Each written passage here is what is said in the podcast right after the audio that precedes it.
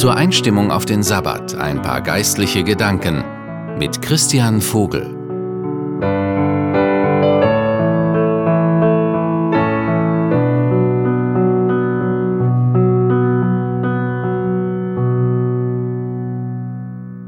Im Psalm 34, Vers 20 heißt es, Zahlreich sind die Leiden des Gerechten, doch aus allem befreit ihn der Herr.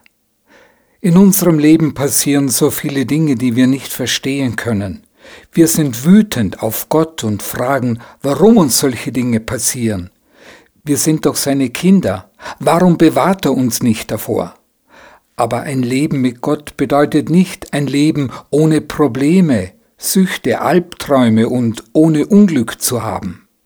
Ein Leben mit Gott wird nicht lebenswerter, weil Gott uns jeden Stein aus dem Weg räumt, unseren Lebensweg möglichst einfach und bequem macht. Was unser Leben mit Gott von einem Leben ohne Gott unterscheidet, ist seine Zusage. Wenn wir mit ihm leben, dann trägt er uns durch alles hindurch und wir sind nicht mehr alleine. Wir haben jemanden, der uns trägt und aufpasst, dass wir bei all den Hindernissen, die unser Leben zu bieten hat, nicht wirklich draufgehen. Gott könnte all unsere Probleme aus dem Weg räumen, das ist keine Frage, aber wie würden wir darauf reagieren? Würden wir noch auf ihn vertrauen? Würden wir überhaupt realisieren, was Gott für uns macht?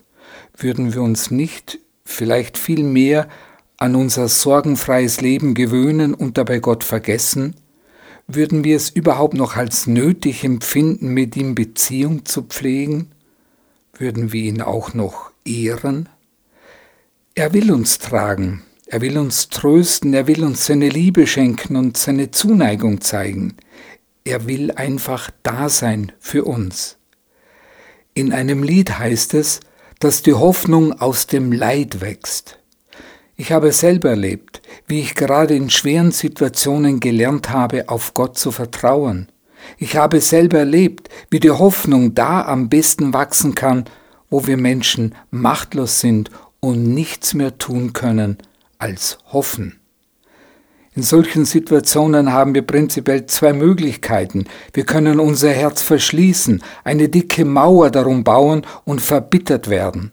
Wir können den Hass, die Wut und alle schlechten Gedanken über Gott und die Menschen in unserem Herzen wachsen lassen.